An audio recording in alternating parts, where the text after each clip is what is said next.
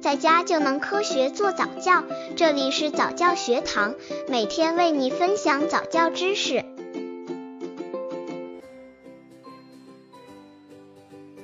一个月宝宝早教亲子游戏五脸对脸，这个游戏锻炼宝宝的视觉认知能力。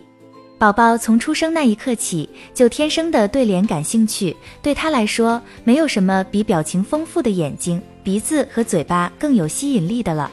事实上，研究表明，宝宝比成人辨认和记忆脸孔的能力更强。与其他形状相比，宝宝对标准人脸关注的时间更长。这也是为什么很多宝宝玩具上面都有简单的人脸的缘故。这个游戏怎么玩？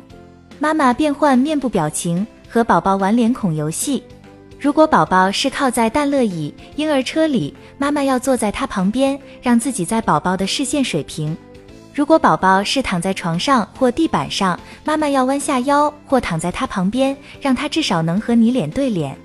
开始先慢慢转换面部表情，做出微笑、吃惊、伸舌头等表情。然后再重复一遍这些表情，只是不同的表情之间要有间隔。做完后停下来，看看宝宝是否会试图模仿你。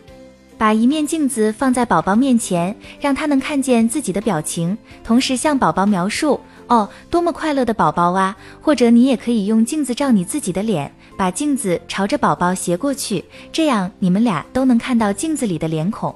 刚接触早教的父母可能缺乏这方面知识，可以到公众号早教学堂获取在家早教课程，让宝宝在家就能科学做早教。一个月宝宝早教亲子游戏六玩触觉游戏，这个游戏锻炼手眼协调能力、触觉敏感性。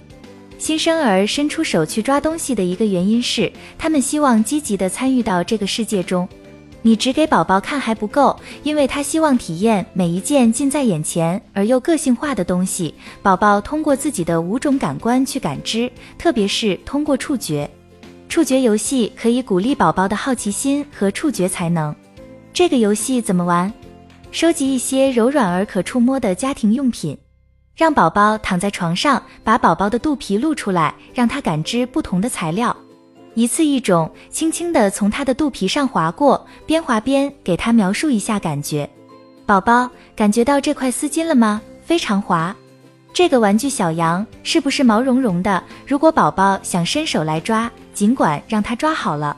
如果准备的东西干净，而且不会有窒息危险的话，完全可以让宝宝放进嘴里尝一尝。